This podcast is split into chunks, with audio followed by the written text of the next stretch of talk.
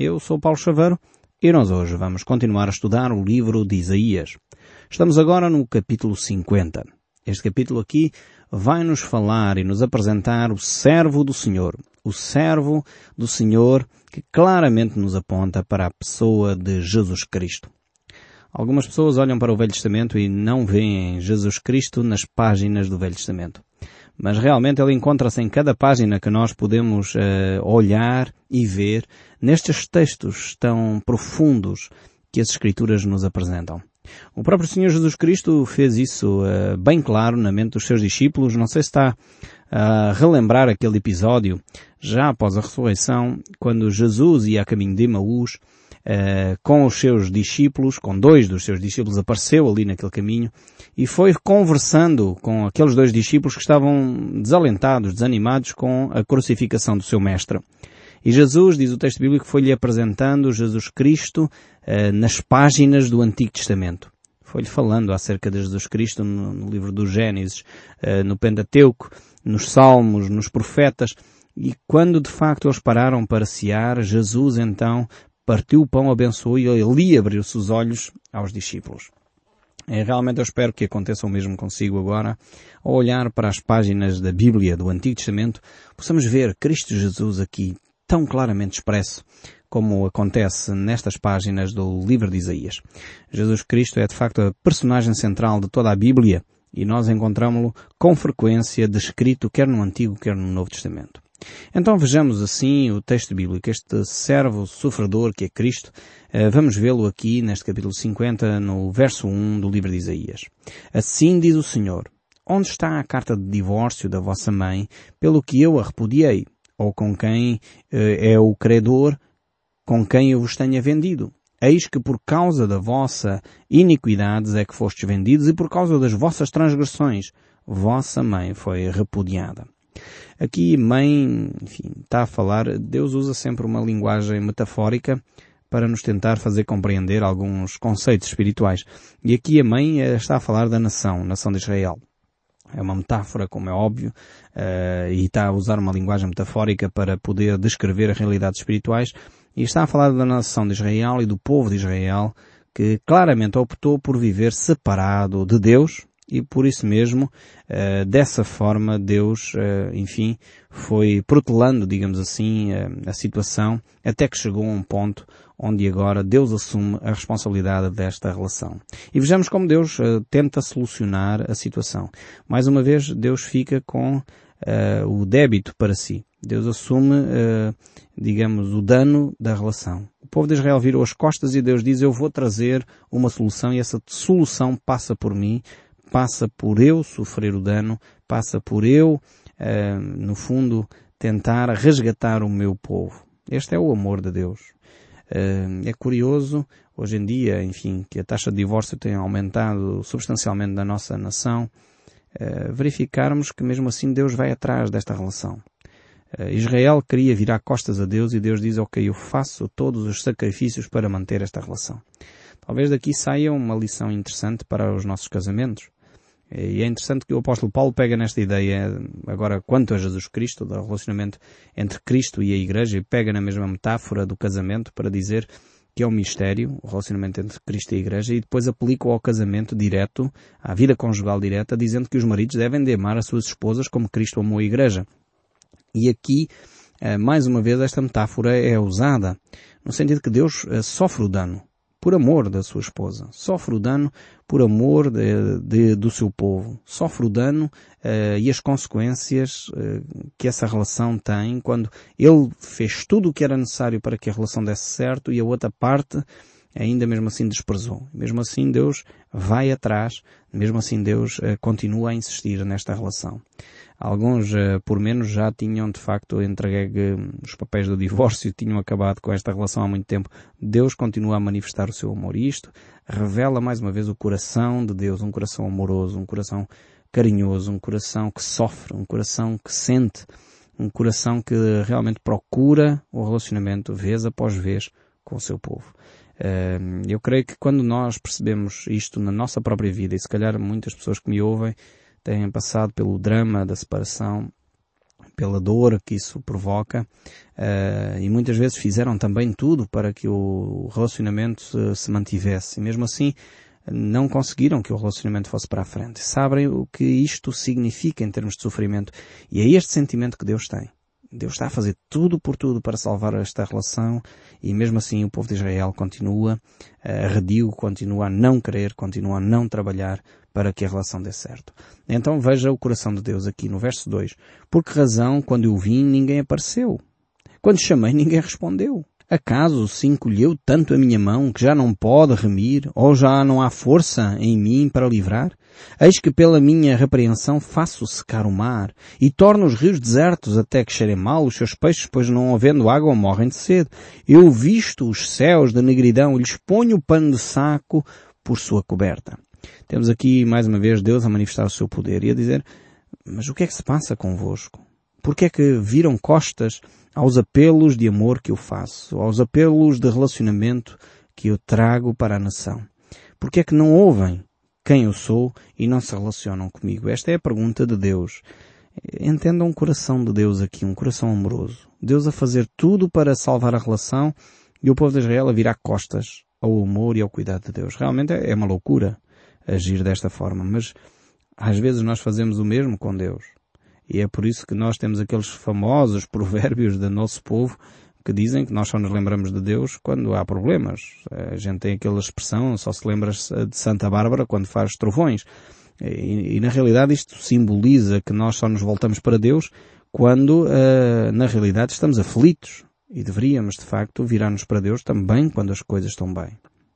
O verso 4 prossegue a dizer, O Senhor Deus me deu uma língua de erudito para que eu saiba dizer boas palavras ao cansado. Ele me desperta todas as manhãs, desperta-me o ouvido para que eu ouça como os eruditos. Aqui claramente temos uma referência à pessoa de Jesus Cristo. Jesus que teve esta capacidade de falar com uma autoridade como nunca ninguém sobre a terra falou. Ele realmente superou todos os sábios e logo, logo cedo, ainda em jovem, ainda em criança, foi ao templo e ali os sábios ficaram confundidos com a sua sabedoria. Ele tinha um ouvido e uma palavra de erudito. Era um, um, um homem que realmente era Deus, mas ao mesmo tempo sabia falar sabia conduzir uma conversa. É verdade que Jesus Cristo nos primeiros 30 anos passou numa carpintaria, mas ele sendo Deus feito homem, eh, realmente ninguém havia com autoridade como ele.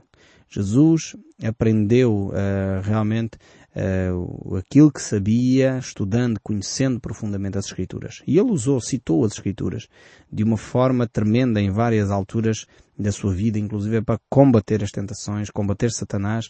Ele utilizava as Escrituras. E isto é fundamental nós conhecermos e amarmos as Escrituras. Quando nós temos este, este desejo de, de, amar e manifestar as Escrituras como algo importante na nossa vida, é quando realmente uh, elas fazem toda a diferença em nós. E Cristo manifestou esse exemplo, sendo Ele próprio uh, um amante das Escrituras. E o verso 5 ainda nos diz, o Senhor Deus me abriu os ouvidos e não fui rebelde, não me retrairei. Ofereci as costas aos que me feriam e as faces aos que me arrancavam os cabelos. Não escondi o meu rosto dos que me afrontavam e me cuspiam. Aqui temos uma descrição muito clara, um retrato muito nítido do sofrimento e da humilhação que Cristo padeceu. Sofrimento humano, sofrimento uh, físico, mas acima de tudo, creio eu que é impossível nós, seres humanos, virmos a descrever algum dia o sofrimento espiritual que Jesus sofreu. Uma angústia atroz que ele viveu por experimentar sobre si o pecado de toda a humanidade. Nós, seres humanos, eh, realmente hum, entendemos o sofrimento físico. Conseguimos descrevê-lo com alguma, algum cuidado, algum pormenor. E realmente há, há, retratos, imagens, filmes que colocam este sofrimento de uma forma muito realista. E temos talvez um, um dos maiores filmes que retrata este exemplo, A Paixão de Cristo, que recomendo vivamente que possam vê-lo, se ainda não o fizeram, certamente encontram em DVD, eh, podem apreciar de uma forma realista aquilo que foi o sofrimento de Cristo. Nós estamos talvez habituados às vezes a determinados filmes ou a determinadas imagens de Jesus que pendurado na cruz basicamente tem uma gota de sangue a escorrer pelo rosto e não foi nada assim, de certeza. Por isso esse filme A Paixão de Cristo nos choca tanto, porque ele nos manifesta a realidade do que é uma crucificação o que antecedia a crucificação e o que é a crucificação em termos do sofrimento físico está retratado de uma forma muito cuidadosa nesse filme A Paixão de Cristo. Uma obra de arte, creio eu, em termos uh, daquilo que o cinema já alguma vez produziu, mas realmente uma mensagem poderosa que é a salvação da humanidade que Cristo trouxe a cada um de nós. E Jesus nessa cruz, nesse padecimento, ele realmente alcança todas as pessoas que estão ao seu redor. Mesmo sofrendo, ele continua a manifestar que ele é Deus. Por isso, um daqueles ladrões que estava com ele na cruz, uh, estava ali e pediu que Jesus se lembrasse uh, dele, e Jesus realmente respondeu dizendo que sim, que se lembraria dele e que estaria com ele no paraíso. E quando nós nos envergonhamos deste Cristo, quando nós nos esquecemos deste Cristo. Eh, realmente a Bíblia diz que o próprio Cristo se envergonhará de, de nós, se nós o fizermos. E em Lucas capítulo 9, verso 26, a Bíblia diz, por qualquer que de mim e das minhas palavras se envergonhar, ele, e estamos a falar de Jesus Cristo, dele se envergonhará o Filho do Homem quando vier na sua glória e na glória do Pai e dos anjos e dos seus santos anjos. Então temos aqui um, um retrato e uma, uma descrição que nos deve fazer ter alguma cautela quando nós dizemos, pois, eu tenho vergonha de ser cristão, eu não quero assumir o meu cristianismo, eu não quero assumir que eu sou programa ao som do livro, eu não quero assumir que leio a Bíblia. E na minha comunidade estão a fazer pressão para que eu deixe de ouvir a rádio. Na minha comunidade estão a fazer pressão para que eu não ouça mais a Bíblia. Se é assim, a Bíblia deixa-nos este desafio de não nos envergonharmos de Cristo. Não estamos a fazer nada de errado ao conhecer a Bíblia. Ah, antes, pelo contrário, os cristãos que dizem ser cristãos e que não leem a Bíblia é estão a fazer qualquer coisa que não é condizente com a sua fé cristã. Há aqui qualquer coisa que não bate bem. Então temos que olhar para aquilo que a Bíblia ensina e fazer aquilo que está correto aos olhos de Deus. Como dizia o apóstolo Pedro, melhor é obedecer a Deus que aos homens. E neste aspecto é fundamental que nós obedeçamos a Deus. Voltando aqui ao livro de Isaías, eh, capítulo 50, o verso 8 ainda continua a dizer, Perto está o que justifica. Quem contenderá comigo? Apresentemo-nos juntamente. Quem é o meu adversário? Chegue-se para mim. Eis que o Senhor Deus me ajuda. Quem há que me condene? Eis que todos eles, como vestidos serão consumidos, a traça os comerá. Mais uma vez, uh, Isaías volta a usar metáforas, aqui não está a falar de cenário nenhum uh, macabro, de, de cenas uh, horríveis, não está a falar acerca uh, da atitude que as pessoas têm para com este servo sofredor. E a Bíblia mostra claramente que ninguém pode contestar de uma forma séria, honesta, a justiça de Deus. Quando o homem realmente avalia a justiça de Deus e se o fizer de uma forma justa, séria, equilibrada, correta, vai chegar à conclusão que não há forma de contestar absolutamente nada. O próprio Senhor Jesus Cristo uh, assumiu esta forma. Ele que é Deus assumiu e pagou a dívida que nós tínhamos para com Ele. Ele chegou e usou o seu poder sobrenatural para dar vista aos cegos, para levantar paralíticos, para libertar os cativos, para libertar aqueles que estavam dominados e escravizados por Satanás. Ele veio para dar vida e vida abundante. Ele é o próprio Senhor, o Deus eterno. E quando Pedro puxou de uma espada para o defender, Jesus disse, quem com espadas luta, com espadas morre. E Jesus ainda afirma, se eu quisesse, nesta altura, pediria ao meu Pai doze legiões de anjos para me defenderem e eles viriam. Então Jesus Cristo veio de uma forma humilde, se entregou por nós e realmente não há nada a dizer ou a contestar sobre a justiça de Deus que recaiu sobre Ele mesmo, sobre Deus Filho, para que nós, seres humanos, que estávamos de costas voltadas para Deus, que estávamos mortos em nossos delitos e pecados, tivéssemos vida e vida em abundância.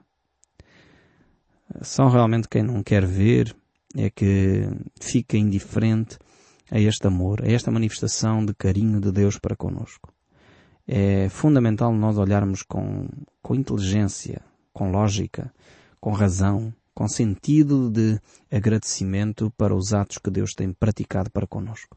E de uma vez por todas, sejamos honestos conosco mesmos. E vale a pena aqui fazer uma reflexão para perguntarmos se nós estamos dispostos a ser cristãos verdadeiramente. Ou se queremos até ter uma outra designação, talvez uma, uma designação mais pagã, menos cristã.